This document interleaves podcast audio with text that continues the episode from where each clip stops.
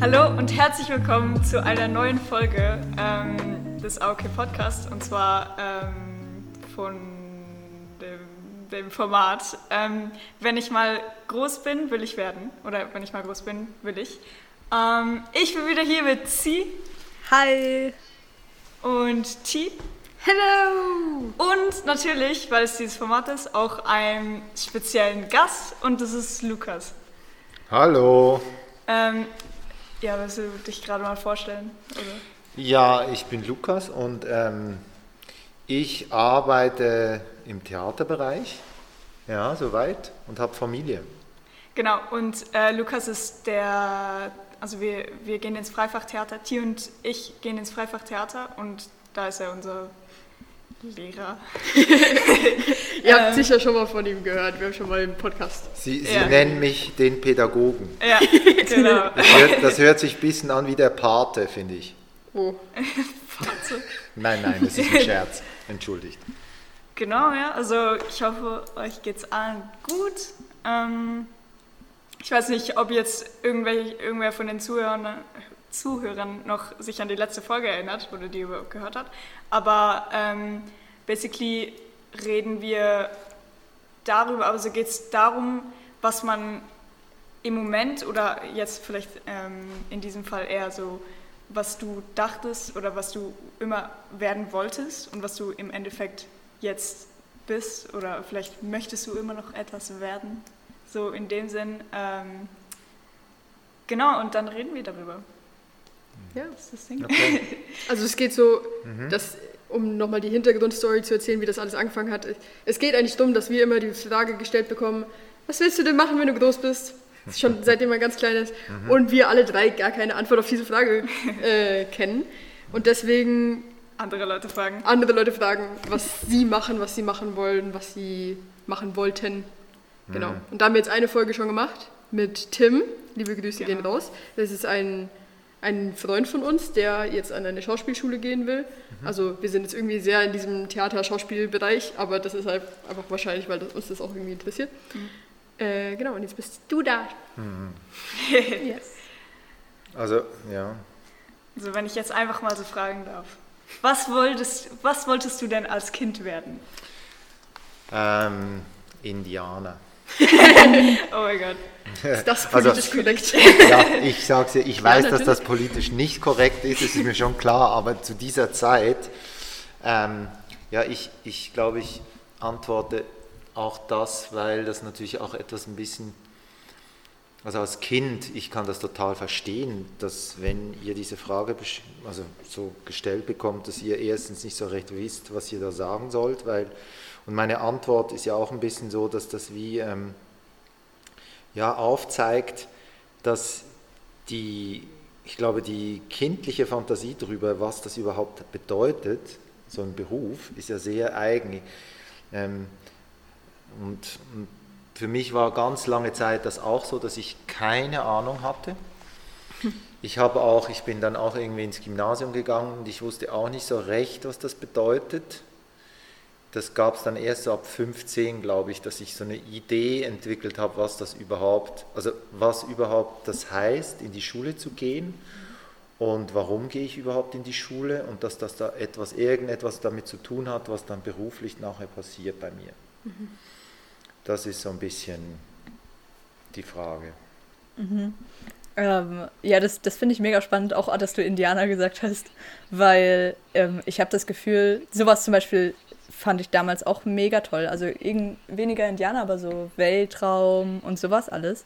Aber ich glaube, ich habe das nie ausgesprochen, auch einfach aus dem Grund, dass halt ich immer schon das Gefühl habe, oh, wenn mich das Erwachsene fragen, dann hat das was Ernsthaftes. Und dann wollte ich wie nicht so mit meiner, mit meiner Kinderwelt da so reingrätschen, so, weil ich wusste irgendwie, ich offenbar mich und es ist dann, es wird dann darüber gelacht oder so. Oder ich hatte immer ein bisschen Angst davor. Ähm, und als du dann in der Schule warst, hat es dir dann geholfen, dass du da wie in einer Umgebung warst, wo eigentlich alles schon fast so druckmäßig darauf ausgerichtet ist, dass es halt irgendwann zu was hinführt? Oder ist es einfach so deine persönliche Entwicklung gewesen, wo es dir irgendwie mehr klar geworden ist, was du werden willst? Hm, es war eine ziemliche Entwicklung, weil ich ähm, meine, mein Ding ist halt, dass ich schulisch zum Teil nicht so viel investiert habe und auch ich schulisch zum Teil nicht so Stärken habe, die dann wirklich zum Tragen kamen. Und dadurch war ich dann gezwungen, auch früh, ich habe dann mit 14 angefangen, Schnupp, Schnupperlehren zu machen. Ich bin dann irgendwie in eine Schlosser-Schnupperlehre und dann habe ich ähm, Landschaftsgärtner geschnuppert und dann habe ich ähm, Mechaniker hieß das noch, das heißt heute auch irgendwie anders, das habe ich auch geschnuppert. Und im Prinzip habe ich einfach nur gemerkt, hey Leute, ähm, diese, diese Arbeiten, die haben mir nicht gefallen und dann habe ich so gesagt, okay, ich versuche weiter in die Schule zu gehen auf irgendeine Weise. Da muss ich ganz ehrlich sein, das war reiner pragmatischer Entscheid. Mhm. Und das habe ich dann auch gemacht. Ich bin dann aus dem Gymnasium raus und bin in eine Fachmittelschule dann. Das hieß damals noch anders, aber dann habe ich da eine Fachmittelschule gemacht. Und das gab auch einen Grund, weil ich nebenbei halt sehr viel, sehr viel andere Sachen gemacht habe. Das muss man schon auch sehen. Also so andere Sachen im Sinn von Hobbys und sowas, oder? Ja. Ah, okay. Ja, sehr viele Hobbys. Also ich habe ich habe auf der einen Seite habe ich sehr viel Sport gemacht, also von irgendwie ich weiß nicht, Leichtathletik, Kajakfahren, ähm, Judo, ich weiß nicht mehr, sehr viel, bis hin zu künstlerischen Sachen halt, von ähm, Instrumentlernen, Jugendzirkus, ähm, Theatergruppe, also so. Und da habe ich sehr viel gemacht und weil eben, weil ich, sagen wir mal, lernmäßig nicht so locker drauf war, ging das nicht so gut nebeneinander und dann musste ich mich ein bisschen entscheiden. Und hast du dann nie in Betracht gezogen, eins von diesen Hobbys auch beruflich zu machen? Ja, das, also das kam dann schon, das kam dann so mit zwölf, habe ich mit Jugendzirkus angefangen und dann war schon die Idee, so prinzipiell da hat es angefangen zu merken, da habe ich eine Stärke, das funktioniert irgendwie und dann zu gucken, okay, und dann kam schon eine Fantasie von, was ich will. Mhm. So, aber das war natürlich, ähm, das war noch nicht so konkret. Das war noch weniger irgendwie. Es ist, es ist so interessant, ich, ich muss vielleicht noch was kurz erzählen, weil ich so spontan gesagt habe, ähm, dieses Indianer. Mhm. Ich, ist, weil mir das nochmal in den Sinn kommt, ich bin vor knapp einem Jahr wieder so, zu einer Art Berufsberatung gegangen. Weil so das Thema war im Sinn von, ähm, wo, also ich habe so das Gefühl gehabt, ja, wie, wo könnte ich mich noch weiterentwickeln? Was wäre etwas, was... Ähm, was noch spannend wäre zu entdecken in diesem ganzen Berufsfeld und so. Und dann hat der Typ, der hat dann genauso Fragen gestellt. Also der hat so gefragt, hey, was für, also was war so, was hast du in der Kindheit gespielt? Was waren da so, was waren da so Sachen davon? Und hat dann sehr interessant auch dann so Parallelen gemacht. Also zum Beispiel hat dann so gefunden, ja, zum Beispiel dieses ähm, mit, ich sage jetzt mit Indianer könnte man so verbinden, dieses wilde, freie, mhm. ähm, unabhängige okay. zum Beispiel, oder? Dann hat er das so auf eine psychologische Ebene geführt ja, so und hat dann, und hat dann so nochmal, ja, war sehr, aber auf eine Weise, ich fand das noch interessant und hat dann so, und hat so diese, diese Fragen mir als heute erwachsenen Menschen nochmal so gestellt, ob diese, diese Attribute heute für mich noch, noch so, ob, das noch ein, ob die noch einen Wert mhm. haben. Mhm. Und, ähm, ja, das kam also auf jeden Fall zum Beispiel, wenn man sagt, ja, eine gewisse Freiheit in dem, was ich tue. Ich, ich lebe, also ich arbeite in einem Beruf, wo natürlich sehr viel, ähm, sage ich mal, doch gedankliche Freiheit und sonstige Freiheiten auch herrschen. Mhm. Also ich bin, ich bin sicher, wenn ich mit anderen vergleiche, meine Strukturen sind sicher freier als jetzt irgendwie, ich weiß nicht, wenn ich jetzt irgendwo angestellt bin und mir genau gesagt wird, ähm, was ich zu tun habe weil ich doch mich empfinde in, in einem Bereich, wo ich doch viel Gestaltungsmöglichkeit habe.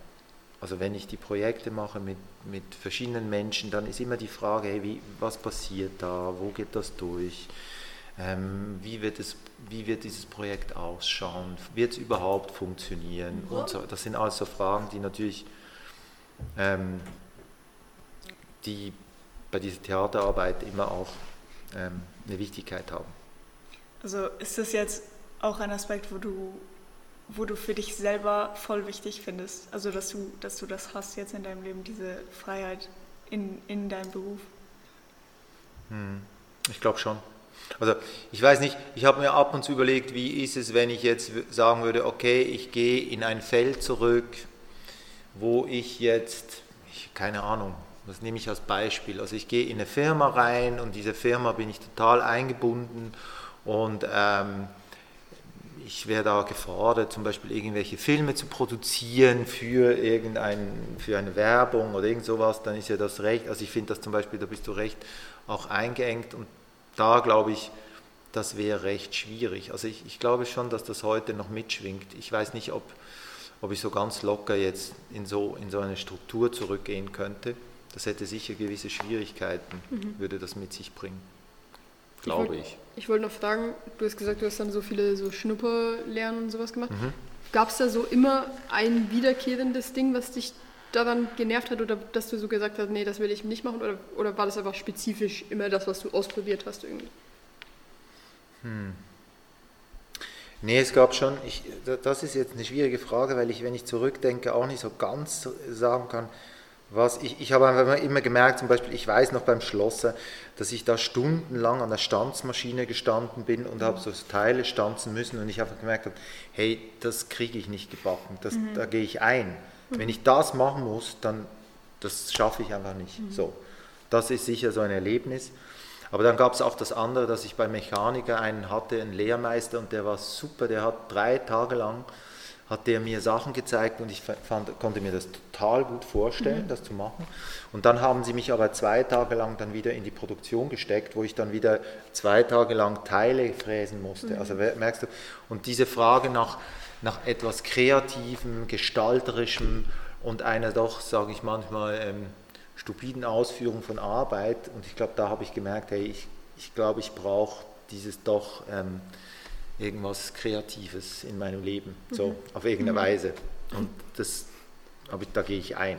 Und dann hast du FMS gemacht? Und dann bin ich in die FMS gegangen, ja. Das war früher, hat das Diplom-Mittelschule geheißen und ich war, das war, ähm, da gab es sehr wenig, das war ja früher, ganz früher eine Mädchenschule. Und ich war dann einer der ersten, oder wie waren einer der ersten, wo dann auch Jungs da mhm. durch sind und so mhm. weiter. Aber es war für mich super weil wir da sehr viel Musik hatten und sehr viel ähm, eben Theater. Wir hatten auch ein, ein Klassentheater und, und so weiter und ich auch so weit schulisch einfach locker durchkam, sodass ich meinen ganzen Rest machen konnte, den mhm. ich machen wollte. Viel Werken, einen tollen Werklehrer, einen mega guten Werklehrer. Wir haben, das werde ich nie vergessen, wir haben ein Loch gegraben. Wir haben ein zwei Meter auf zwei Meter auf sechs Meter. Oh mein und das war unser Werklehrer, der, der war total progressiv. Also sehr, der hat überhaupt nicht irgendwas so, sondern der hat so viel mehr auch geguckt, hey, was interessiert uns und hat dann so Sachen ermöglicht, dass wir im Schulgarten dann dieses Loch gegraben haben. Über was habt ihr denn gemacht mit dem Loch? Also wir haben gar nichts mehr Aha, gemacht, okay. aber die nächsten, also bei uns war wirklich das Thema, wie macht man das? Mhm. Handwerklich, Plus, man hat immer reflektiert, was bedeutet das? Was bedeutet das künstlerisch, wenn man sagt, ja, wir gehen in die Tiefe? Okay, und der hat das immer mit uns mit auch so thematisiert. Okay. Und das war schon recht prägend. So, und die nächste Generation von Schüler und Schülerinnen haben dann bestimmen können, was mit diesem Loch passiert. Mhm. Und die haben dann eine Art Brunnen dann, die haben dann mhm. gemauert und da wurde dann ein Brunnen gemacht cool. daraus. Aber wir, wir okay. bei uns ging es wirklich darum, ein Loch zu graben. Also, Lustig. ja. kommt so ein Leder in die Klasse und ich so, ja, dieses Semester graben wir ein Loch. Nein, nein, das war eben ganz anders. Der Punkt kam, es war viel mehr von uns aus gedacht. Oder das, der hat sehr stark von uns aus. Also wir mussten definieren, was wollen wir machen. Und dann hat er natürlich immer gefragt, hey, warum wollt ihr das machen? Was interessiert euch mhm. daran? Mhm. Was ist genau der Weg und so. Und der, aber der war auch umstritten. Also das war jetzt in der Schule auch nicht einer, der... Ähm, jetzt irgendwie so gut angesehen war. Mhm. Das ist halt immer so die Frage dann, wie der auch im Schulkontext gesehen wird und ob das einen Wert hat oder nicht und, und ob diese Schrägheit und diese, sagen wir doch, große Freiheit, die wir da hatten, ob die dann auch ähm, ja, ihre, ihren Wert an der Schule gekriegt hat. Wenn ich so zurückdenke, ich meine, wahrscheinlich wurde der auch als eine Art Freak angeschaut an der Schule. Mhm. Aber für mich war das sehr gut. auch wenn du jetzt zurückdenkst. Auf jeden Fall. Ja. ja. Auch in dem Moment? Fandest du es auch in dem Moment cool? Total. Okay. Das war für mich ein mega, das war für mich einer der besten Unterrichte, ja. den ich je gehabt habe. Hattest du dann, kam dann dieses, diese Realisation von, ich will irgendwie was Kreatives machen und so, kam die dann erst, als du dort in der Schule warst? Weil das Mhm. hat sich jetzt so angehört, als wäre das da sehr gefördert worden. Oder war das schon davor? Nee, das war schon davor, weil eben ich, ich habe mit Jugendzirkus angefangen und dann gab es schon diese Idee von, ich, ich gehe in eine Artistikschule, dann habe ich mich informiert, ich habe dann mit 16 auch geguckt, oh, soll ich nach Budapest an eine Zirkusschule? Und einer, der im Jugendzirkus war, der hat das auch gemacht. Und dann habe ich mit dem noch gesprochen, den getroffen. Und dann habe ich gedacht, ah, dann habe ich gedacht, okay, ich mache die Schule zu Ende. Ja, und nachher, als ich die Schule zu Ende hatte, war dann so das große Thema von, ähm, ich wollte an die Dimitri-Schule, das war eine der eigentlich einzigen Artistenschulen in der Schweiz, das, die gibt es heute noch. Und da kam dann, da kam dann Diskussion auf, also im Sinn von, ähm, wer zahlt das? Und da haben dann meine Eltern eingegriffen und haben gesagt, ja, also jetzt machst du zuerst mal noch einen Beruf. Das wollte ich auch fragen. Weil wenn du, also wenn du sagst, das war ja dann quasi dein Berufswunsch in dem Sinn, wenn dann Leute dich fragen, was willst du mal werden und dann sagst du, ja, ich will irgendwas mit, also ich will im Zirkus arbeiten, was sind Ja, denn dann, dann die Reaktionen? Oder es war natürlich so, ich- eine Zeit lang habe ich dann immer gedacht, ja, ich werde Clown. Und ich habe natürlich, ich habe natürlich nie, ich habe, ich habe nie gesagt, ich glaube, ich habe den Leuten nicht gesagt, ja, ich werde Clown. Aber es war natürlich schon so, dass ich im Jugendzirkus war, ich Clown. So, also es war natürlich nicht so, dass, es war jetzt nicht so eine Fantasie im Sinn von, ich wusste nicht, was das ist und ich habe es auch nie gemacht. Es gibt, es gibt ja so das eine, diese, dass man so sagt, man hat keine Ahnung von dem, aber man sagt so kindlich heraus, das ist etwas, was ich machen möchte. Ja. Und das war nicht der Fall. Also ich wusste, ich wusste recht wohl, was das bedeutet, wenn ich, wenn ich klarmäßig unterwegs bin und so weiter. Und ich wusste auch, was das bedeutet. Ich habe dann auch angefangen mit Akrobatik zu lernen, Jonglieren. Ich habe mir das alles beigebracht. Ich habe mir ein Instrument beigebracht und dann noch ein Instrument beigebracht. Also ich habe schon so für mich sehr viel irgendwie daran gearbeitet, da was zu tun. So, aber dann kam der Punkt, wo ich hatte die Schule fertig und dann wäre es eigentlich weitergegangen, dann hätte ich an die Aufnahmeprüfung gehen müssen und dann war da so wirklich diese, diese, diese, mein Vater, der so gesagt hat, hey nein, jetzt machst du zuerst. Und ich war ja angewiesen darauf, weil diese Dimitri-Schule, die kostete irgendwie im Jahr, ich weiß nicht mehr, 24.000 Schweizer Franken und das war rein pragmatisch, dass ich irgendwie, entweder hätten sie es bezahlt oder ich hätte das selber zuerst erarbeiten müssen und dann einfach ohne sie dahin. Genau, und dann war das aber so, da war ich recht pragmatisch, dass ich dann gefunden habe, okay, ich mache eine Ausbildung. Mm. Und dann habe ich ein Praktikum gemacht, im Krankenhaus gearbeitet, das hätte ich mir auch vorstellen können. Ich fand das irgendwie interessant. Und dann habe ich im Behindertenheim gearbeitet und verschiedene Sachen gemacht. Dann habe ich eine Aufnahmeprüfung für Kinder, Kindergartenlehrer gemacht. Die habe ich nicht geschafft. Und dann habe ich eine, eine, eine glaube ich, eine Prüfung für die Kunstgewerbeschule habe ich auch gemacht, die habe ich auch nicht geschafft. Also es war auch viel so mit Scheitern in dieser Anfangszeit. Wie alt warst du da? War ich 18. Okay. Ja, und dann habe ich aber trotzdem dann, habe ich weiter, dann habe ich Reisen gemacht und dann habe ich weiter probiert und dann habe ich immer wieder, hm, das mache ich jetzt. Und dann habe ich dann nochmal eine Prüfung gemacht für, hm, das war Primarlehrerausbildung. Und da habe ich dann, plötzlich habe ich dann bestanden, ich habe sowohl die Kindergartenlehreraufnahmeprüfung bestanden, wie die Primarlehrerausbildung bestanden. Also habe plötzlich habe ich dann alles bestanden, das ging dann plötzlich so und dann ging das zwei Jahre und ich wusste, okay, die zwei Jahre mache ich jetzt. Aber es war dann auch schnell klar, dass ich ähm, gleich nachher eigentlich versuche, dann in die Artistikschule reinzukommen. Ja, soll ich weitererzählen, wie es dann weiterging? Ja. Oder, ja. Gerne, ja. Ja. Also dann ging es so, da war ich da in diesem Lehrerseminar, Lehrerinnenseminar. Pädagoge. Genau, Pädagoge. Genau. Das ist genau, wir haben dafür gesprochen, das Pädagoge. Und dann kam der, dann kam der Punkt, dass ich, ähm, und dann habe ich mich im letzten Jahr, das ging zwei Jahre, und dann habe ich mich verletzt. Das war Ja. echt, das war ein tragischer Moment für mich, weil ich habe mir die Schulter ausgehängt. Oh nein. Und beim, also zuerst mal beim Skifahren ähm, bin ich auf die Schnauze gefallen. Und ähm, so, und dann, aber ich habe gar nicht realisiert, was los ist. Und dann bin ich zurück und habe dann, ich habe ja eben Akrobatik gemacht, weil ich wusste, ich will in diese Schule rein und habe viel Akro geübt. Und dann einfach beim Rückwärtssalto Ziehbewegung nach oben hat sie gemacht Crash und sie war draußen und dann Ja, und dann war Ende dieser Idee. Oh mein Gott. Weil dann einfach klar war, ich kann mit dieser Verletzung, ich, also ich kann nicht mehr Akrobatik machen, weil die kommt immer raus und ich Ja. habe sie dann operiert und dann hab, hast du aber gemerkt, ah, das wird nie mehr ganz so gut und die Belastung für, ist halt heftig an dieser Schule, weil ich, ich wusste, dass die Grundausbildung recht heftig ist in Akrobatik und so weiter. Das kriege ich nicht gebacken. Das heißt, ich musste diesen Traum dann eigentlich begraben. So, Wie war das? ja, das war, das war schon recht heftig für mich.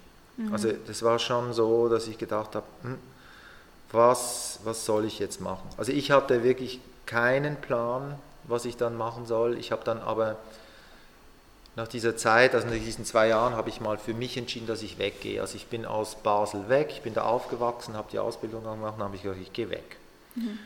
Und dann habe ich ähm, so eine Alternativschule gearbeitet, weil ich schon gespürt habe, ich kann nicht, dieser ganz normale Schulkontext, der war mir irgendwie zu eng. Dieses, ähm, ja, es hat, mich, es hat mich auch nicht so wirklich befriedigt, jetzt Kinder irgendwie das Einmaleins und diese ganzen Buchstaben und das Ganze, Ja. das war jetzt nicht so mein Ding. Ja. Und dann, aber an dieser Alternativschule, da habe ich dann angefangen, wirklich viel auch mit denen Theater zu machen. Also ich habe dann da so angefangen, Theater zu machen und habe dann, mh, ja, nach zwei Jahren habe ich da die Aufnahmeprüfung, habe dann gemerkt, okay, jetzt mache ich die Aufnahmeprüfung für Theaterpädagogik an der Zürcher, das war die Schauspielakademie Zürich. Und da habe ich beim ersten Mal bin ich reingekommen. Und wie Ah. kommt es dann dazu, dass du da quasi an dieser, wie hast du es genannt? Nee, Schauspielakademie. nee, nee, die Schule. Ah, die Alternativschule. Ja, also erstens, eine Frage ist, was genau ist eine Alternativschule? Und die zweite Frage ist, wie kommt es dazu, dass du da arbeitest und dann irgendwie da reinrutscht, dass du plötzlich mit den Kindern da Schauspiel machst? Oder Theater? Also es gibt natürlich zwei Sachen. Es muss wie klar sein. Also ich habe dieses Jugendtheater gemacht und ab 14 habe ich natürlich Theater gespielt. Also es wurde eine Gruppe gegründet und dann habe ich regelmäßig jedes Jahr produziert, bis ich 19 bin. Also es gab immer so zwei Parallel, also ich habe viel parallel gemacht. Das ist das eine. Das heißt, Zirkus war nicht das einzige und es war, ich, ich bin sehr ein Bewegungstyp und so und das heißt, es war immer so nebendran und dann kam das Theater, war auch irgendwie da, aber ich habe mir nicht zugetraut, jetzt in so einem klassischen mm, Schauspielausbildung zu machen, aus irgendwelchen Gründen. Das weiß ich gar nicht mehr. Ich hatte das Gefühl, das ist nicht mein Ding. Und ähm, dadurch ähm, ja, war es dann wie auch klar, okay, wenn, als ich dann in, in diese Alternativschule, ich komme dann nachher noch darauf zurück, was das ist, ähm, dahin kam, war halt so die Frage, wo liegen Stärken von mir, was bringe ich mit? Und da war halt eines, dass ich wirklich Erfahrung im Theater hatte. Und dann habe ich zuerst nur mitgeholfen im ersten Jahr und im zweiten Jahr habe ich dann wirklich Kurse angeboten, habe auch zwei Stücke mit den Schülerinnen und Schülern entwickelt. Und ähm, ja, und dann hat, hat das so angefangen. Also ohne hatte ich noch keine Ausbildung in dem, sondern habe es einfach gemacht. Cool. Und ähm, Alternativschule ist vielleicht so zu merken, oder es gibt halt so, im Kontext gibt es diese Staatsschulen in der Schweiz. Und diese Staatsschulen, die, ja, die werden finanziert von, ähm, vom, wie sie heißen, vom Staat. Und dann gibt es halt die Alternativ, also es gibt Privatschulen, die werden auch privat genannt, weil sie eben dann privat finanziert werden. Alternativ, das ist eine Schule, die kommt aus der Wandervögelbewegung von den 1920er Jahren, also von Rudolf Steiner gehört da dazu. Und der Paul Geheb, der diese Schule gegründet hat, das war ein Zeitgenosse von Steiner und hat halt auch ganz viele Werte wurden in dieser Schule verwirklicht. Aber die Schule selbst war zuerst in Deutschland und dann im Zweiten Weltkrieg ist sie nach in die Weltschweiz quasi geflüchtet, die Schule, und dann ins Berner Oberland. Und ähm, genau, und da gibt es immer noch, das nennt man, also sie sind nahe an den Waldorfschulen, deutsche Waldorfschulen, Deutschschweiz, Rudolf Steiner Schule. Genau, und das nennt man, also ich nenne das alternative Schulen, weil sie einfach alternativ zu der Staatsschule quasi eine Alternative zur Scha Staatsschule bilden. Ja. Genau. Und dann bist du an die Schauspielakademie. Dann bin ich an die Schauspielakademie. Also dann habe ich quasi, dann habe ich die Aufnahmeprüfung geschafft und bin dann an die Schauspielakademie. Warum? Ja, weil ich gemerkt habe, also mich hat das Künstlerische sehr interessiert, so. Also ich habe gemerkt, das ist eine Welt, die, die mich irgendwie, wo ich, wo ich eine Stärke habe. Also ich habe schon gemerkt, okay, jetzt ähm, irgendeine akademische Laufbahn, also jetzt nochmal studieren und das Ganze nochmal, ich hätte auch entscheiden können, okay, ich mache jetzt noch eine Matura und dann gehe ich studieren und so weiter. Aber ich bin doch auch ein praktischer Mensch irgendwie. Also das mhm. Praktische hat mich dann schon irgendwie so angezogen. Und innerhalb dann dieser ganzen Arbeit, wenn ich dann mit Kindern und Jugendlichen gearbeitet habe, das war immer ein wichtiger Teil meines Lebens. Mhm. Also ich, ich habe gemerkt, ich habe seit ich zwölf war, habe ich eigentlich auch ganz oft immer Leitungsfunktionen übernommen. Also ab 14 habe ich quasi mit Kindern gearbeitet. Also mit 14 habe ich dann in der Schweiz heißt das Pfadfinder und dann habe ich Gruppen ja. geleitet. Oh, okay. Seit ich 14 war, mhm. habe ich ja. das gemacht. Und das war natürlich, und dann merkst du, es gibt so eine Kombination im Sinn von, dass ich natürlich geübt bin, Gruppen zu leiten, aber auch irgendwie Sozialkompetenz beherrsche, also irgendwie, ähm, irgendwie merke, okay, ich kann auf Leute eingehen und ähm, ich, ich habe eine gewisse Geduld oder, also was halt so Kompetenzen sind, die man ähm, die man auch haben muss, wenn man diesen Beruf wählt. Und wir haben ja vorhin darüber gesprochen, dass zum Beispiel an der Schule immer die Frage ist, werden diese, werden diese Kompetenzen mhm. auch, wir hatten vorhin ein Gespräch und da war ja auch die Frage, werden diese Kompetenzen auch wirklich ähm, ähm, gefördert. gefördert. Und ich, mein Eindruck ist schon, dass ich habe viele, ich habe glaube ich Kompetenzen, die an der Schule zum Teil wirklich nicht zum Tragen kamen. Mhm. Und ich glaube, das ist manchmal eine Schwierigkeit ähm, so, und das finde ich eigentlich etwas, was ich manchmal schade finde, dass man so mhm. merkt, ähm, die, die, Schule, gewisse Schulen haben so ganz klar, du musst so und so viel schnell aufnehmen können, das wiedergeben mhm. können und reproduzieren. Ja. Und das war zum Beispiel jetzt nicht meine Stärke. So. Mhm. Ja, also auf jeden Fall, dann habe ich, ähm, und, und mich hat natürlich die Welt von Theater schon auch sehr interessiert. Hast du dann, ähm, als du an diese Akademie gegangen bist, hast du es dann als was Positives gesehen, dass du die ganze Zeit, also dass du quasi schon fast wie automatisch in die Richtung gegangen bist und dich dann erst entschieden hast, jetzt doch mal eine schulische Ausbildung dazu zu machen? Weil eben wir kennen jetzt irgendwie viele Leute, die einfach sind, oh, nach der Schule, das ist einfach jetzt gerade sowas, was in mir drin ist, vielleicht will ich einfach äh, an die Schauspielschule gehen oder so. Aber vor allem in dem Beruf, so ist es ja immer ein bisschen die Frage, ob einem so eine Ausbildung wirklich weiterhilft oder nicht. Also warst du dann, als du in der Schule warst, wirklich, ähm, hast du das als was sehr Positives gesehen, jetzt nochmal diese, diesen theoretischeren Teil dazu zu bekommen? Also man muss eines sehen, theoretisch, theoretisch war diese Ausbildung überhaupt nicht. Also man muss, mhm. man muss das wirklich, das ist eine total, das war eine total praktische Ausbildung. Mhm. Also man muss einfach sehen, oder? Die ersten, das erste Jahr ist eigentlich, war zu meiner Zeit noch eine Vollschauspielausbildung. Mhm. Also ich habe ähm, alles gehabt von Improvisation, Körperwahrnehmung, Akrobatik, ähm, Stockkampf, äh, Improvisation, also ich habe das volle Programm, was Schaus also wir hatten wirklich mit den Schauspielerinnen und Schauspielern zusammen die, die Ausbildung. Und ähm, von dem her, also das war kein nichts Akademisches in dem Sinn. Mhm. Und ähm, von dem her ist das natürlich, war das für mich, ähm, habe ich mir diese Frage gar nicht gestellt. Es war eher die Frage von, weil ich sage ich mal, die Kunstwelt ist schon so auch sehr eine eigene Welt. Und ich weiß noch, dass im ersten Jahr ich mich schon gefragt habe, oh mein Gott, bin ich hier am richtigen Ort? Mhm. Also die, diese Frage kam, ich hatte eine große Krise, da ich, bin ich irgendwie mal abgehauen für eine Woche und niemand wusste, wo ich bin, weil ich gemerkt habe, hey, nein, ich halte das nicht aus, ich weiß gar nicht, bin ich, also gehöre ich dazu, mhm. gehöre ich nicht dazu?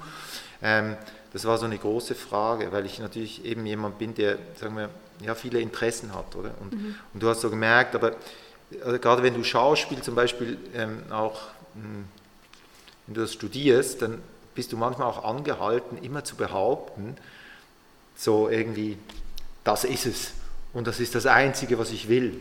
Und ja. du musst es auch irgendwie behaupten, damit du überhaupt in, dieser, in diesem schwierigen Berufsfeld dich legitimierst. Weil es ist mhm. natürlich auch so, oder? Das sind irgendwie, bei uns ist jetzt an der Schauspielschule, ich arbeite jetzt an der Schauspielschule und wenn man sich das vorstellt, das sind 300 Menschen, die sich bewerben Und, und da werden irgendwie zehn davon genommen. Und das heißt natürlich, du kannst da nicht ankommen und dann so finden, ja, also ich bin ein bisschen unsicher, ob das mhm. jetzt wirklich mein Ding ja. ist und so, sondern es ist natürlich schon so, du, du, du weißt, du gehst in etwas sehr Kompetitives rein und dann musst du auch das behaupten und so. Und ähm, das hat natürlich dann schon auch eine Färbung, wie du nachher darüber sprichst.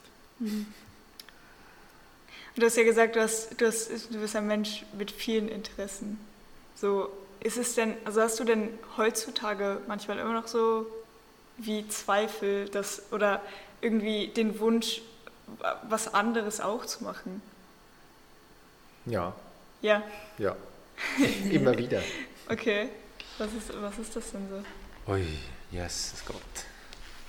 Also ich, also das kann ich, ich, ich, ich denke mir zum Beispiel, ich habe oft immer noch das Gefühl, dass mich das Feld Schule zum Beispiel interessiert. Ich, ich, ich mhm. finde immer, ich finde, hey, wie, wie ist es, wenn, wie sollte Schule für mich funktionieren? Wie geht mhm. man damit um, wenn man näher versucht, zum Beispiel zu merken, dass Schule so funktioniert, dass man wirklich Sachen untersucht? Dass man mit Schülerinnen und Schülern irgendwie versucht, ein Feld zu öffnen, wo irgendwie Schule etwas bedeutet von Forschen, ähm, wo künstlerische Fähigkeiten auch ihren Platz bekommen, ihren Wert bekommen, wo ähm, soziale Kompetenzen genauso einen Wert haben wie andere auch. So, so, solche Schulen, das interessiert mich. Und ich habe immer so einen Traum, dass ich dann irgendwann nochmal eine Schule gründe. Aber ich weiß nicht, ähm, es ist noch interessant, dass ich habe mit jemandem gesprochen und er hat gesagt, es gibt, glaube ich, im Leben manchmal so hohe Träume, nennt er das. Der sagt eben hohe Träume. Und es ist eben wichtig, dass man die hat, aber man muss nicht alle hohen Träume umsetzen. Mhm. Er sagt, das seien wie Motoren, die einem so vorwärts treiben. Ja.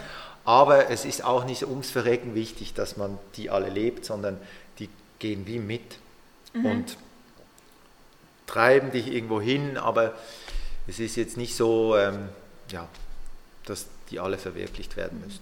Und das andere, was ich zum Beispiel auch tue, ich gehe dann drei Monate auf die Alp und ähm, mache Käse und oh. ähm, kümmere mich um 120 Geißen und das habe ich auch gemacht, vier Monate, einfach weil ich das unbedingt wollte. Ich habe es immer wieder gemacht und jetzt vor vier Jahren habe ich es wieder, also habe ich es dann vier Monate gemacht. Mhm. So, also da merke ich so, das, also da, hm, da bin ich jemand, der ähm, solche Sachen gerne ausprobiert. Und dann ist auch so Sachen, ich habe jetzt ein Jugendtheater gegründet vor zehn Jahren. Und da merke ich jetzt auch langsam so, hey, das ist okay, ich würde vielleicht gerne mal was anderes, wo ich dann gut sage, ich steige da aus und dann suche ich mir mhm. wieder ein anderes Feld. Mhm. Aber wo das genau durchgeht, weiß ich jetzt noch nicht. Das werde ich dann schauen. Ja, das behandeln wir dann, glaube ich, auch in späteren Fragen. Ich glaube auch. Das ist, das ist, ja nicht so, ihr seid ja noch am anderen Punkt, die ihr das hört wahrscheinlich. Ich weiß es nicht. Ähm, ja, wissen wir auch nicht. Ja. Ähm, ich wollte noch mal fragen, du bist ja eben, wie gesagt, auf diese Schauspielakademie dann. Und war, was war das Ziel von dem? Also, mhm. wo, wenn du, du bist da hingegangen und wahrscheinlich mit irgendwie ja, einen gewissen Wunsch, was du dann mhm. machen kannst, wenn du da, damit fertig bist. Und mhm. was war das? Also der Wunsch war schon, also ich habe gemerkt, während der Ausbildung kam dann auch so die Frage auf, ja, will ich doch spielen? Also ist doch das Spielen im Vordergrund, mhm. weil, oder beim, wie ich noch ausgebildet wurde als Theaterpädagoge, das ist heute wirklich anders, aber damals war es so, dass du quasi wie als Spieler wie auch als Anleitender ausgebildet wurdest.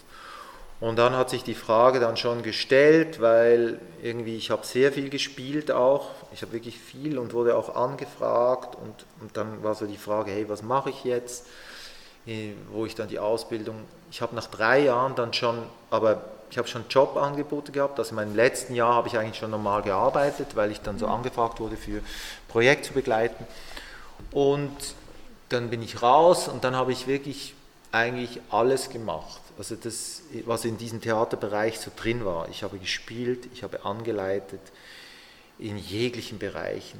Und das war eigentlich nochmal eine große Suche, mhm. also innerhalb dieses ganzen Bereichs. Also es war dann nicht so, dass ich das Gefühl hatte, okay, ich habe diese Ausbildung gemacht und jetzt habe ich dieses Diplom in der Hand und jetzt geht es quasi los und ich mache genau das. Das war es überhaupt nicht, sondern es war nochmal so wie, okay, jetzt stehe ich da mhm. Und jetzt muss ich schauen, was für Jobs kriege ich, mhm. ähm, was will ich wirklich? Und das ist immer so die Frage, mache ich nur das, was ich will oder nehme ich einfach die Jobs, die ich kriege? Ja. In welchem Alter war das dann? Ja, ich 28. Das ist heute so, wie wenn du, ein, sagen wir, ein Masterstudium abgeschlossen Mhm, hast. ja. So ungefähr, das war bei mir so. Also Nur halt, dass du noch nicht weißt, was spezifisch du jetzt machst. Ja, spezifisch und dass es auch nicht so ist, weißt du, in diesem Bereich ist es ja nicht so, dass ich irgendwo einen Job auf einer Seite irgendwie gucken kann, ah, da gibt es da gibt's einen Job für das und das und ich bewerbe mich da drauf, sondern das ist, geht ganz stark davon aus, dass du irgendwelche äh, Netzwerke hast und dann werden Leute angefragt und dann merkst du, ah, da, da könnte ich was machen. Oder du kennst einen Regisseur und du schreibst den an und sagst, hey, ich hätte Zeit, hast du nicht irgendeine Arbeit für mich? Und, und so, also weißt du, das, das passiert alles so ein bisschen unter der Hand. Ja. Und ähm, wenn du jung bist und dich kennt niemand, dann musst du ja irgendwie schauen, hey, was tust du jetzt? Wie, Ja. komm, wie kommst du an die Jobs ran? Und, ähm, aber da war auch schon ganz klar, dass dann, ich habe dann auch schnell angefangen, weißt du, Sachen selber zu organisieren. Also Sachen, Gruppen zu gründen. Ähm, ich habe dann lange eine Laiengruppe geleitet von beeinträchtigten Menschen, mit nicht beeinträchtigten Menschen und so weiter und habe da selber mich dann quasi organisiert und Geld gesucht in Stiftungen und, und so weiter und so fort. Und ähm, Und dann wurde das Leitende. und dann irgendwann wurde dann, also mit der Zeit habe ich dann gemerkt, das ist dann schon die Frage, du merkst, es gibt sehr viele Spielerinnen und Spieler und die sind zum Teil wirklich sehr gut und dann äh, habe ich so gemerkt, hey, immer diesen Spagat, weil es ist ja schon so, oder eine Profession bedeutet schon, dass du dich vertiefst nochmal und ich habe dann gemerkt, hey, ich will, es ist auch, als Spielerin und Spieler wird dir dann, also am Anfang in der Schule war noch so, ja, das ist so ein, es wird auch ein bisschen glorifiziert, sage ich. Aber pragmatisch gesehen ist es auch so, dass du ständig angewiesen wirst, dass dich jemand anruft und dich engagiert. Das ist einfach so. Du gehst an Castings, du gehst vorsprechen. Du, also du bist ständig in diesem Punkt, wo du dich eigentlich, sage ich mal, irgendwie verkaufen musst. Und ich habe gemerkt, ähm, das ist ein Punkt, der, den fand ich jetzt nicht so prickelnd. Und darum war es natürlich dann einfacher zu merken, okay, ich bin leitend und ich mache meine Projekte und über diesen Vorgang kann ich sel selbstbestimmt sein. Und, ähm, und darum, glaube ich, bin ich dann schlussendlich auch mehr in diese Richtung gegangen, weil ich gemerkt habe, das liegt mir mehr, als ständig irgendwie zu warten auf, dass jetzt das Engagement kommt. Ja. Das hat mich irgendwie nicht so, das fand ich jetzt nicht so ein toller Teil Ja. dieser Arbeit. Ja. Und wie kam es dann zu dem Punkt, wo du, oder in die Richtung zu dem Punkt, wo du jetzt bist? Ja, uh, das, das, also man muss ja, also man muss zwei Dinge dazu sagen. Also erstens mal, ich arbeite immer noch in verschiedenen Feldern. Es ist so, ich arbeite, ich sage immer, ich arbeite im Theaterbereich, aber in diesem Bereich bin ich ja in ganz verschiedenen Funktionen. Also die eine Funktion ist, dass ich an der Schauspielschule arbeite und da im Bewegungsbereich unterrichte. Und das heißt, ich habe angefangen, mich zu spezialisieren. Ich habe während der Ausbildung schon mein Lehrmeister, der Bühnenkampf unterrichtet hat, dem habe ich assistiert. Dem bin ich, das habe ich rein Interesse gemacht, weil ich fand das recht cool. Ja. Und bin dem hinten nach, ich bin nach Berlin und, und dann hat er irgendeine Produktion gehabt und ich bin in, und so weiter. Ich bin dem hinten hergereist und er hat mich quasi eingeführt, was das so bedeutet. Und dann ist er, wurde er halt älter und hat dann gemerkt, hey, ich kann das nicht mehr und so. Und dann hat er mich quasi wie ein bisschen nachgezogen. Dann hat er mich eingesetzt und ich habe also ich habe wieder, er hat was inszeniert, ich bin da geblieben, habe das weiter inszeniert und er ist dann irgendwo weg und dann hat er sich verletzt und dann ich, bin ich in der Schauspielschule, dann habe ich seinen Unterricht übernommen und so Schon in weiter. Zürich? Schon in Zürich, ja, ja. Und dann bin ich da so ein bisschen reingerutscht. Und dann war es aber so zum Beispiel, dass ich eben Bewegung und Unterricht gegeben habe an der Schauspielschule. Ich habe vor allem Bühnenkampf unterrichtet. Ja, und dann habe ich gemerkt, hey, wenn ich jetzt weiter da bleibe, also wenn ich jetzt dieses, dieses Bewegungs diesen Bewegungsunterricht weitermache, dann muss ich, ich muss irgendeine, ich muss noch irgendeine Ausbildung haben. Und dann habe ich zum Beispiel entschieden, okay, ich mache noch eine bewegungspädagogische Ausbildung. Und dann habe ich das auch noch gemacht. Dann habe ich noch eine bewegungspädagogische Ausbildung gemacht, weil ich einfach gemerkt habe, hey, ich muss irgendwie, ich muss was von dem Metier verstehen, mhm. weil Theaterpädagogik ist dann schon nochmal was anderes als mhm. Bewegungspädagogik. Und um was geht es denn in Bewegungspädagogik? Pädagogik? Ja, da geht es darum, halt Menschen in ihrer, äh, also in ihrem, wie auch immer was Bewegung dann betrifft, zu begleiten. Also jetzt, ähm, da gibt es verschiedene Felder. Da gibt es diese Gesundheitsecke, also wo du sagen ja. kannst, okay, ich gehe irgendwo in ein Studio und unterrichte Menschen, wie dieser Körper funktioniert. Mhm. Also, wenn ich durch den Raum laufe, dann äh, bewegt sich der Knochen so und so mhm. mhm. und der Muskel so und so. Und ich kann meine Haltung verändern und meine Haltung wird besser, wenn ich mir vorstelle, es gibt einen Faden, der zieht nach oben und ich weiß nicht was. Also es geht auf der einen Seite um Gesundheit und jetzt aber im Theaterbereich geht es eigentlich nicht um Gesundheit, sondern da geht es darum, eigentlich der Schauspieler oder dem Schauspieler eigentlich ähm, eine Entwicklung, eine körperliche Entwicklung zu ermöglichen, die ihn auf der Bühne befähigt, in ähm, verschiedene körperliche Zustände zu kommen beim. Spielen. Ich sage jetzt ganz bewusst, es geht nicht nur um Figur, weil heute, wenn man heute von Theater spricht, geht es also auch um Performance und Performance gibt es in dem Sinn keine klassische Figuren mehr. Oder es ist nicht mehr so, dass, dass man so sagt, ähm, wir machen nur Illusionstheater und darum, jetzt bin ich schon sehr spezifisch, das ist eine sehr spezifische Diskussion, die ich jetzt hier erläutere. Ja. Aber das, ähm, und da geht es darum, quasi erstens mal den Körper als Instrument kennenzulernen, zu wissen, wie der funktioniert und auch vor allem Wahrnehmungsschulung, das heißt zu merken, wie wirke ich auf der Bühne und wie, was bedeutet das zum Beispiel, wenn ich etwas in einem gewissen Tempo tue und ähm, wie kann ich dieses Instrument rein körperlich quasi einsetzen. Das ist das Thema. Wenn okay. Bewegungspädagogisch arbeitest. Ja. Und das ist jetzt ein bisschen mein Job, den ich habe an der Schauspielschule. Und das mache ich jetzt schon recht lange, genau. Und das ist so der eine Teil. Und der andere Teil ist wirklich, dass ich theaterpädagogisch arbeite. Mhm. Das heißt, ich arbeite in einem Jugendtheater, das ich gegründet habe. Und ähm, dann arbeite ich eben in einer Schule, wo ich auch eine, ein Dreifach Theater habe, hier hier bei kennt. uns. Genau, ja. bei euch. genau, und, ähm, und dann gibt es aber noch andere Jobs. Also im Moment zum Beispiel inszeniere ich für, es gibt die Tonhalle, hat Familienkonzerte und da inszeniere ich jetzt einen Freund, der einen Robin Hood, so ein, ein Storytelling macht von Robin Hood mhm. und da mach, das mache ich so Zeug mache ich dann auch mhm. noch. Also es ist dann schon so ein bisschen verschiedene Aufgaben, aber vor allem leitend. Ich stehe nicht mehr auf der Bühne, sage ich jetzt. Das, findest du das traurig? Würdest Nein. du noch gerne? Würdest du nicht mehr? Okay. Warum nicht mehr? Ich vermisse das nicht. Ah, interessant. Ja, weil, weil, weil ich einfach weiß, das ist schon normal, das ist nochmal so ein eigenes Ding und ich habe das lange nicht mehr gemacht. Also ich habe das schon, weißt du, es gibt schon Momente, wo ich sowas mache. Es gibt ja nicht, also weißt du, wenn mich jemand anfragt und ich mache eine Performance und der fragt, hey, machst du bei dieser Performance mit? Mhm. Dann sage ich, ja klar, okay, ich helfe ihm und ich mache da mit. Mhm aber ich lasse mich nicht engagieren jetzt, dass ich jetzt ja. irgendein Casting gehe und gucke, ob ich jetzt die Rolle kriege und so. Aber das vermisst du auch nicht? Nee, das vermisse ich überhaupt nicht. Und auch nicht, nicht dieses auf der Bühne stehen und dann... Nein. Nein. Interessant. Nein, das vermisse ich nicht. Das finde ich wirklich mhm. interessant. Ja. ja. Nein, das vermisse ich nicht, weil... Ja, weil ich auch immer weiß, also was das alles bedeutet, bis du denn da stehst. Ja. Das ist ja nicht nur der Moment von der Moment selbst auf der Bühne und dann das zu spielen, das ist schon ein toller Moment. Mhm. Obwohl, es stimmt auch nicht ganz. Ich, ich, weißt du, ich glaube, ich habe auch aufgehört, weil ich vielleicht zu, mich zu wenig gut gefühlt habe in dem Moment auf ah, der Bühne. Okay. Also ich fand Proben eigentlich immer das Geilste, mhm. weil ich Proben immer so wahnsinnig befreiend fand, weil mhm. ich so das Gefühl hatte, hey, wir können einfach probieren. Mhm. Das ist Stimmt. einfach so. Dieses Gefühl vermittelst du übrigens auch. Ja.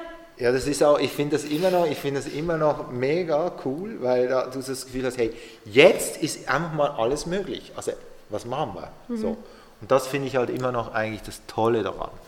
Und wenn dann der Moment, der Spielmoment ist, dann ist halt schon sehr viel auch so, so, und jetzt muss ich, jetzt passiert das und das. Ja. Und ich, ich merke, das hat mich jetzt, also zum Zuschauen finde ich es faszinierend, aber ich glaube, ich war manchmal auch so überfordert von dem, dass ich vielleicht gemerkt habe, hey, als Beruf, oder es ist ja dann nochmal ein Unterschied, wenn Ja. du dann merkst, hey, es ist ein Beruf. Also ich tue das dann jeden Tag und ich ähm, und so und ich glaube, da musst du einfach schon, schon so merken, da musst du so, es muss schon sehr tief sitzen, dass du sagst, okay, diese, das will ich, das ist schon das Ding, was ich tun Ja. will. Und ich glaube, da war dann eigentlich der Punkt, wo ich gemerkt habe, okay, nee, ich brauche das nicht, um glücklich zu sein in meinem Leben, dass ich da ständig auf der Bühne stehe. Ja. So. Aber würdest du jetzt sagen, in der Situation, in der du jetzt gerade bist, bist du zufrieden? So wie das jetzt gerade ist, was du arbeitest, mit wem du arbeitest, wie du was machst? Oder was? Ja? Hm. Also ich, also ich finde es, ich, ich sage, also ich habe immer so, ich habe so eine große Stimme in mir, die sagt, hey, du hast es geschafft, dass du in diesem Bereich, sagen wir seit 25 Jahren irgendwie dein Geld verdienen kannst. Und an dem gemessen bin ich extrem zufrieden, dass ich das hinbekommen habe und dass das funktioniert hat. Und ich merke auch, dass ich, ähm, ich habe extrem viele spannende Sachen gemacht, so. Und das ist schon so mein Punkt, wo ich so merke, ja, also,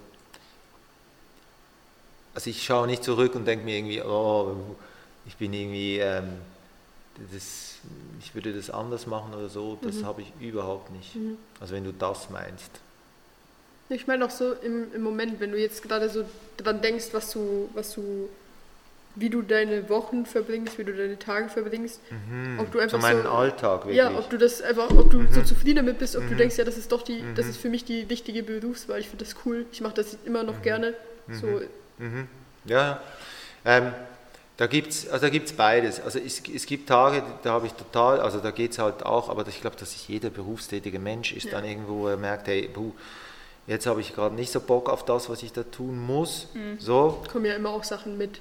ja, es ist ja immer so, oder es ist so ein Beruf, bringt ja auch immer, ja, da hast du völlig recht, da, da kommen ja Sachen, die vielleicht nicht so lustig sind. So. Hm. Und äh, die gehören irgendwie dazu. Und dann merkst du halt, okay, da sind Widerstände oder so.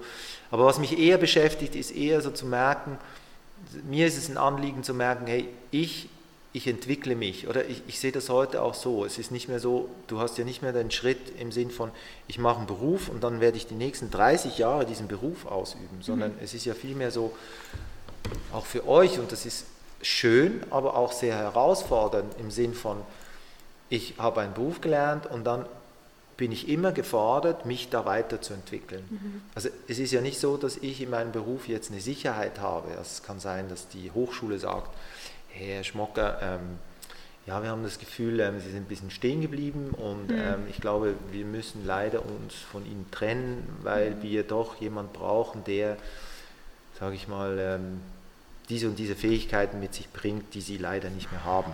Ja. Sowas, ja. Und dann ist man natürlich immer gefordert, auch da ähm, zu merken, hey, bin ich dem noch gewachsen? Ist es noch, ist es noch irgendwie ähm, das, was ich wirklich gut drin bin? Ähm, solche Fragen und vielleicht auch, mh, dass man plötzlich, es kann ja auch passieren, dass man zum Beispiel aus etwas rauswächst. Ja. Also ich stelle mir zum Beispiel die Frage, ja, ist es, ist es wirklich so, dass ich, wenn ich dann, ähm, ich werde dann irgendwann 62 und dann mache ich noch Jugendtheater. Oder? Dann denke ich mir so, hm, ist das wirklich, also Ja. funktioniert das? Ist das noch gut? Also habe ich irgend noch einen Draht zu diesen jungen Menschen? Oder ist es nicht viel besser, wenn das dann jemand macht, der 30 ist oder 40 ist? Ja. Zum Beispiel, solche Ja. Fragen habe ich dann in mir. Aber mh, das weiß ich nicht, ob das für euch irgendeine Relevanz hat. Weil das ist, das ist wirklich, das ist, glaube ich, ich glaube, in dem, wo, ihr ja, wo ihr eure Frage herholt oder warum ihr dieses Podcast macht, ist ja vielmehr so die Frage auch, was für eine, was für eine Biografie gibt es und was ist das für eine Berufsbiografie, die ich habe und warum das auch so passiert ist. Vielleicht ist es ja mehr diese Frage. Und diese Frage, die ich ja jetzt stelle, ist mehr so im Sinn von, mein, das Leben geht irgendwie weiter und passt das, was ich beruflich mache, noch zu dem, Ja, ja, was ja, ich genau. da irgendwie, ähm, wie ich mich fühle. Aber das ist ja auch etwas, das ist ja, ich kann mir das leisten. Also das muss man sich auch klar sein. Ja. Das ist schon auch ein, sage ich mal, ein Luxus, den ich mir da gönne, im Sinn von mir solche Gedanken machen zu können. Aber es ist schon auch interessant, dass jetzt, also jetzt hast du das alles gemacht und du bist sozusagen was geworden. Also du hast, ähm, bist erfolgreich. Mit genau, dem, das, äh, du, kann, mhm. du, kannst Geld verdienen damit. Ähm, aber so in diesem Sinn ist, wirst du immer noch, also es wird immer noch erwartet, dass du dich weiterentwickelst, entwickelst, auch von dir selber vielleicht. Ähm, und es ist nie wirklich so, es ist nicht so ein Ding, was du jetzt einmal gemacht hast und das bist du jetzt für immer. Mhm. Das ist überhaupt nicht so. Ja. Nee. Und es ist auch nicht nur, es gibt schon die zwei Seiten. Es gibt die Seite von ja, persönlich sich entwickeln zu wollen, aber es gibt auch ganz klar die Seite der Gesellschaft, also ich sage jetzt mal strukturell, die mich fordert, mich ständig weiter zu bilden, zu entwickeln zu und so weiter. Mhm. Also wenn ich an, an Hochschulkontext stelle, wo, also denke, wo ich jetzt drin bin, da ist schon ständig, da wird ständig wieder, weißt du, äh, neue Inhalte und Fragen gestellt, macht das noch so Sinn?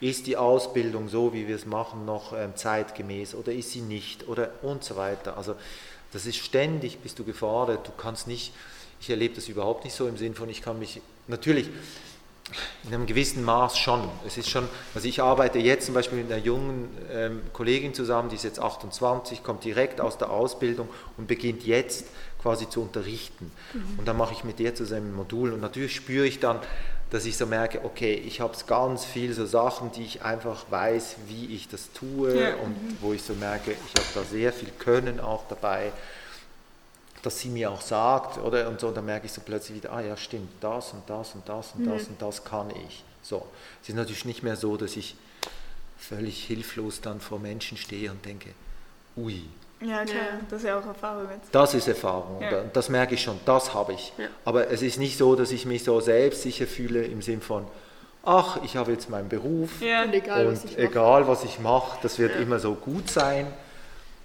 Das ist in meinem Beruf hm, und ich glaube in vielen Berufen auch wirklich nicht so. Aber jetzt, so wie ich dich kenne, würde ich jetzt eigentlich einschätzen, dass das ein, nicht so ein Ding ist für dich, weil ich auch das Gefühl habe, dass du selbst den Anspruch auch an dich selbst hast, immer ein bisschen dich weiter zu entwickeln und irgendwie was aus den Sachen zu lernen, die du gemacht hast und dies neu anzuwenden und sowas. Also weißt du, du bist ja auch so jemand, der, der diese neuen Erfahrungen von sich aus sammeln will. Deswegen, also ist es, ist es wirklich, findest du das schwierig? Hm. Ja, es ist, es ist manchmal, nee, ich glaube, das habe ich vorhin so versucht zu, zu sagen, oder das eine ist, dass ich glaube, dass mich das total nährt und auch bereichert in meinem Leben. Das ist total so. Es gibt aber natürlich auch Momente, wo du merkst, hey, ähm, ich habe jetzt gar keine Energie für mhm. das. Also dieses ständige Hinterfragen, neu gucken, wo geht es durch und das Ganze oder auch, wo du merkst, ähm, dass du, oder es ist schon so, wenn ich ein Projekt mache, ist zum Beispiel so, dass ich merke, ich weiß ja nie, wo das landet. Das heißt, dieses Hinterfragen und jedes Mal wieder neu erfinden ist immer wieder da. Und das ist auf der einen Seite total erfüllend, weil du immer merkst, ja, das, das ist nie gleich. Und auf der anderen Seite ist es aber so, dass es dich natürlich auch auszerren kann, mhm. dass, du, dass du immer merkst, da, da, kommen immer diese Fragen und du, du musst sie jetzt lösen und das sind jetzt künstlerische Fragen und da musst du ran oder was auch immer. Und das, ist auf, das hat so wie zwei Seiten. Hast du denn auch das Gefühl, ähm, diese, dieser Druck, der auch von, oh, der Druck, der auch von außen kommt, ähm, ist so, was wollte ich fragen? ähm, warte. Ähm, ah ja, hat so, hat so auch Einfluss darauf, wie, wie du dich selber in deinem Kopf, also deine Arbeit ist ja sehr kreativ und du musst ja sehr viele Sachen dir auch ausdenken, irgendwie so. Hast du dann das Gefühl, dieser Druck behindert dich daran. Manchmal vielleicht. Mm, mm, mm. Ja, das habe ich nicht. Okay. Ich habe ich hab nicht das Gefühl, dass der Druck mich an dem hindert. Ich, ich glaube, das ist schon etwas, was ich gelernt habe, zu merken, dass der Druck selber, ob das dann die Premiere ist, das erzeugt einen gewissen Speed und dieses Speed braucht es, um nachher in dieses Kreative reinzugehen und so. Okay. Wenn der nicht wäre, glaube ich, weiß ich nicht. Das Einzige ist, ist, ist natürlich schon so, dass ähm, es gewisse Momente gibt, wo, wo du dann, wo du zum Beispiel kreativ sein musst und, und du merkst einfach, hey, ich habe jetzt gerade keine Kraft oder ich, es kommt nichts und es passiert nichts oder ich mhm. krieg's nicht auf den Punkt und, oder ich, ich komme oder, oder ich, ich kann es nicht gut formulieren, sodass die Menschen, die dann auf der Bühne stehen, irgendwie merken, ah, jetzt das ist der Punkt oder man versucht so gemeinsam eine Entwicklung zu starten und es, es startet überhaupt nicht und, und du merkst so, ach Gottes Willen, was mache ich jetzt? Und, und diese Sachen, die kommen halt immer wieder. Mhm. Das ist nicht zu umgehen. Ich hatte jetzt auch von vorher noch das Gefühl, dass dieser eben sowohl Druck als auch dieses Weiterentwickeln, was du gesagt hast, zwar sehr berufsabhängig ist. Also man könnte zum Beispiel sagen, dass jetzt Theater ähm, und so künstlerische Berufe das mehr hergeben, als wenn du jetzt zum Beispiel im Beruf arbeitest. Aber eben, wir sind ja wie auch so darauf gekommen, dass das sehr, also auch mega persönlich ist eigentlich, wie sehr man das an sich ranlässt oder wie sehr man den Willen hat, sich weiterzuentwickeln. Also theoretisch könnte man das ja auch überall. Ähm, und ich weiß nicht, wenn das für euch okay ist, dann wollte ich eigentlich einfach nur noch zum Abschluss fragen. Ähm, oh, noch kein Abschluss. Okay. Ich wollte dann noch keinen ich Abschluss. und wir sind schon beide Eltern, ich hoffe, ihr habt es nicht gehört, aber beide Eltern sind schon reingeplatzt und haben gesagt, es gibt oh. Essen bald. Äh, aber ja, dann, dann noch nicht. Dann noch Thies Frage. Dann stelle ich meine noch ganz zum Schluss. Ja, ich war noch gar nicht ready für, für Schluss. Oh nein. Wirklich noch gar nicht. Aber ich wollte, ja, ich wollte fragen, weil wir haben die Frage letztes Mal auch gestellt, ähm, was so dein Plan oder deine, deine Ziele oder Dinge, die du noch machen willst, sind mhm. für jetzt. Wir haben die Zeitspanne gesetzt und das ist die Frage, die wir auch, also ich glaube, mhm. niemand will diese Frage beantworten, weil es ist genau, es ist eigentlich die gleiche Frage, die uns gestellt wird, einfach jetzt in einem anderen Kontext. ja. äh, und ja, was willst du jetzt machen die nächsten fünf Jahre? Mhm, mh. Was ist so das Ziel? Wo siehst du dich? Hm. Ich kann, also ich eröffne jetzt etwas, was ich glaube ich öffentlich noch nicht so gesagt habe, aber ich glaube, es ist schon, ähm, das eine ist, dass ich glaube, dass mit der Zeit, ich werde äh, versuchen aus, ich sage mal aus dem Jugendtheater ein bisschen wie rauszugehen, weil ich glaube wirklich, dass, dass da braucht es junge Menschen, die irgendwie mehr, ja, irgendwie da näher dran sind. Das glaube ich schon. Mhm. Und das Zweite, was mich im Moment sehr interessiert, ist eben so, ähm, ich habe immer so eine, ähm, eine Vision gehabt von einem Raum, und ich, ich nenne das mal Spielraum, wo es eigentlich darum geht, ähm, einen Raum zu öffnen, wo Menschen ähm, in jeglicher Form ähm, sich im Spiel widmen können. Also es hört sich jetzt ein bisschen abstrakt an, aber wo, wo das Spiel eigentlich als etwas ist, was ähm, im Zentrum steht. Das kann zum Beispiel ein Spielraum, ich finde das so ein schönes Wort, zum Beispiel zu sagen, ja, es ist wirklich, man spielt miteinander oder es geht darum zu merken, na, mein Körper kriegt einen Spielraum, dass ich Bewegungssachen da drin mache oder was auch immer. Also ich bin da noch nicht so ganz so weit, was das genau sein wird oder so, aber ich bin so, ähm, bin ich ein bisschen überlegen. Also so zu merken, das würde mich interessieren, nochmal so etwas aufzuziehen. Mhm. Und ähm, ich finde im Moment in unserer Gesellschaft eh das Thema vom Spielen sehr wichtig, mhm. weil ähm, man merkt so, der gesellschaftliche Druck, was zum Beispiel Arbeit betrifft, ist sehr hoch. Und ich finde, der Homo Ludens ist eigentlich ein, toll, ein tolles Teil. Nochmal auf Homo Deutsch? Ludens. Ja, es gibt halt so den Homo Faber, das ist so, ja. oder das ist so, so und dann gibt es den, wie heißt das, den arbeitenden Menschen, Homo, weiß nicht was. Ja, und, und es ist aber so, dass ich finde, ein wichtiges Teil des Menschen ist halt auch das Spiel. Mhm. Weil das Spiel irgendwie den Menschen auch ein bisschen ausmacht, finde ich. Und dass im Spiel drin auch sehr viel Kraft liegt.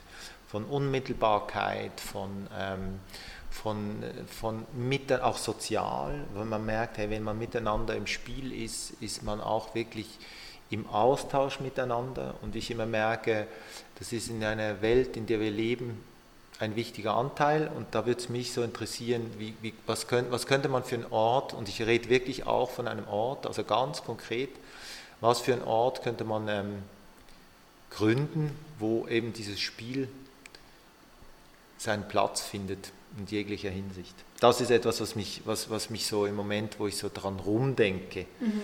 aber ich habe keine Ahnung, ob das irgendwie kommt oder nicht. Und das ist eh, glaube ich, auch etwas, was mich ein bisschen ausmacht. Ich, ich habe echt, also so Sachen, so an Sachen rumdenken oder so irgendwie so ähm, sich Überlegungen machen, was noch alles drin liegen würde. Mhm. Das mache ich mega gern. Das gibt mir immer mega Kraft. aber es ist eben auch so, dass ich vieles dann auch nicht umsetze. Ja. Also Ja, es ist dann so, ähm, ja, das ist schade, aber auf einer Seite eben der, der, ähm, der Mensch, mit dem ich da gesprochen habe, hat auch gesagt, nein, das ist eben auch, das ist auch gut. Also dieses eben, diese Fantasien haben, das gibt einem Kraft und da muss man nicht alles umsetzen, sondern ähm, das, das hat auch, das, das, irgendwie gehört das wieder zu und dann kann man die wieder loslassen und dann geht es irgendwie anders weiter oder was auch immer. Aber an der Schauspielschule weiter unterrichten, hier weiter unterrichten willst du schon. Das mache ich im Moment auf jeden Fall, ja. Und auch siehst du dich auch noch in drei, vier Jahren, dass du das machst. Das weiß ich nicht. Weißt du nicht, lässt du einfach auf dich Ja. zukommen. Na, das, weißt du, das hat ganz viel aber auch mit Entscheidungen zu tun, die nicht mal ich treffe. Ja, nein, aber Weißt wenn du, jetzt die. Also wenn ich, wenn, wenn, wenn Sie die jetzt, also im Moment ist es so, oder? Die, die, die Hochschule, die macht einen Vollumbau. Mhm. Und es kann sein, dass ich in einem Jahr meinen Job verliere da. Und das ist dann wie nochmal, also darum sage ich so ganz ehrlich, Mhm. Ja, ja, wenn du mir okay. diese Frage stellst, dann kommt die mir auch in den Sinn. Aber wenn ich Lust so für mich, für mich ja, weil ich merke, was das Tolle an diesem Job ist, dass ich mich ständig weiterentwickelt habe. Also weißt du, wenn ich vergleiche, was ich vor ähm, 20 Jahren da gemacht habe, es sind noch nicht ganz 20 Jahre, und was ich jetzt tue, Mhm. das ist wirklich was anderes. Also ich mache einen anderen, ich habe andere Arbeit und das finde ich zum Beispiel sehr toll. Ja. Dass ich merke, hey, ich kann da immer wieder neue Sachen machen und ich muss nicht irgendwie ständig wiederholen, wiederholen, wiederholen. Ja. Genau. Sie, willst du deine Frage stellen? Dann kommen wir zum Jetzt kommt die letzte Frage.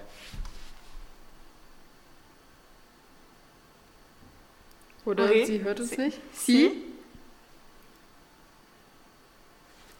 Hello. Vielleicht.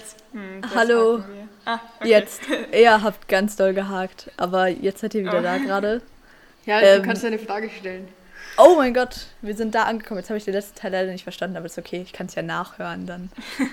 ähm, was wollte ich? Ach so, ja, ich wollte die ganz Klischee-Frage stellen. Ich wollte natürlich fragen, äh, was du jetzt uns als ähm, am Anfang Hm. stehende Leute unserer Karriere mit auf den Weg geben möchtest. Also ich gebe den Rat, und das gebe ich ganz oft, wenn ihr diese Schule abgeschlossen habt, dann macht Pause. Ich, ich bin jetzt extrem pragmatisch, aber, und ich weiß, Eltern werden mich jetzt hassen, aber ich glaube, auch äh, man kann mit den Kindern dealen und sagen, hey, ich mache jetzt mal zwei Jahre Pause und dann beginne ich mit der Ausbildung. Weil ich einfach merke, dass ähm, viele junge Leute mh, heutzutage so, die machen die Schule und dann sind sie in der Schule und dann machen die gleich Anschluss den Bachelor und dann noch den Master. Und ich finde das persönlich recht schwierig. Ich finde, ich finde es super, wenn junge Menschen mal irgendwie versuchen, Geld zu verdienen, mal irgendwie versuchen, etwas von dieser Welt zu sehen, mal irgendwie versuchen, nicht in einem schulischen Ausbildungskontext sich zu erleben. Ähm, das finde ich ähm, ganz einen wichtigen Punkt. Und ich sage dann immer, wenn dann eben, da, da kommt dann immer das Argument, ja, aber meine Eltern sagen da, da, da. Und da finde ich, da muss man einen Kontrakt machen mit den Eltern, wie sagen, okay, ich verdiene jetzt zwei Jahre lang den Stutz und dann mache ich mal irgendwas, was ich will. Und nach zwei Jahren werde ich dann diese Ausbildung machen. Und dann dürft ihr wieder einsteigen oder so. Nee, ich bin natürlich jetzt, ich weiß nicht, ob sowas geht, aber das ist mir, also das finde Man ich muss schon. aber durchgreifen. Hä? Man muss aber durchgreifen. Nein, ich sagen, finde das aber, ich man finde, das muss man gut diskutieren und ich, ich begreife ja schon, dass das irgendwie so eine Angst ist, dass dann doch keine Ausbildung mehr passiert, aber ich meine, ich, ich treffe dann viele, die machen das alles, diese Ausbildung, am Schluss stehen sie da und sind so atemlos in ihrem Beruf gelandet und haben nicht eine rechte Ahnung, warum sie diesen Beruf machen wollen oder sie beginnen ein Studium und nach zwei Jahren merken sie, ach du, warum mache ich das überhaupt? Also diese Fragen und ich finde so, ähm, ich finde diese Zeit so wichtig, dass man, dass man merkt, ich komme aus, aus einer Schulzeit raus. Also ihr, du bist dann seit du warst sieben und dann bist du zwölf Jahre warst du da drin und diese zwölf Jahre, also ja, dann glaube ich, ist doch mal auch angebracht, kurz durchzuatmen Ja. und sich gewisse Fragen zu stellen. Und so Fragen zu stellen, wie ihr die jetzt stellt. Ja. Aber vielleicht stellt ihr die ja schon so gut, dass ihr diese Pause gar nicht braucht. Ja, Aber ich sage es jetzt trotzdem. ihr werdet sehen. Ja, ähm, dann würde ich sagen, ich hoffe von meiner Seite aus, ich kann ja nur für mich reden, ich hoffe, dass wir vielleicht nochmal dazu kommen, mit dir eine Folge aufzunehmen, weil ich habe tatsächlich noch ein paar Fragen, die ich jetzt nicht stellen konnte und ein paar, weil ich, ich ein paar Ansichten, wo ich, wo ich gerne deine Meinung hören würde, auch eben, weil sie und ich auch oft mal die Diskussion führen von wegen, ah ja, hier Schauspielschule, wie ist das so? Ähm, und ich glaube, da wäre deine Meinung auch mal sehr interessant zu hören. Also vielleicht bist du ja mal wieder bei uns dabei. Äh, und sonst bedanke ich mich und ich sage Tschüss. Tschüss. Ja, vielen, vielen Dank, dass du mit uns da warst und uns äh, unsere Fragen beantwortet hast und uns dein, deine Lebensgeschichte erzählt hast. Ja. ähm, ja, ich hoffe, euch hat die Folge gefallen. Ja, tschüss. Ich fand es bis hierhin schon sehr lehrreich eigentlich. Ähm, aber ich freue mich natürlich, wenn du nochmal dabei wärst. Äh, vielen Dank. Ich verabschiede mich. Tschüss. Du hast noch letzte Worte. Willst du noch was sagen? Nee, ist gut. das ist der Clou, was will man am Schluss noch sagen? Ja. Ja, ich weiß doch auch nicht. Vielleicht gibt es hier noch irgendeine Weltmessage. Weltmessage.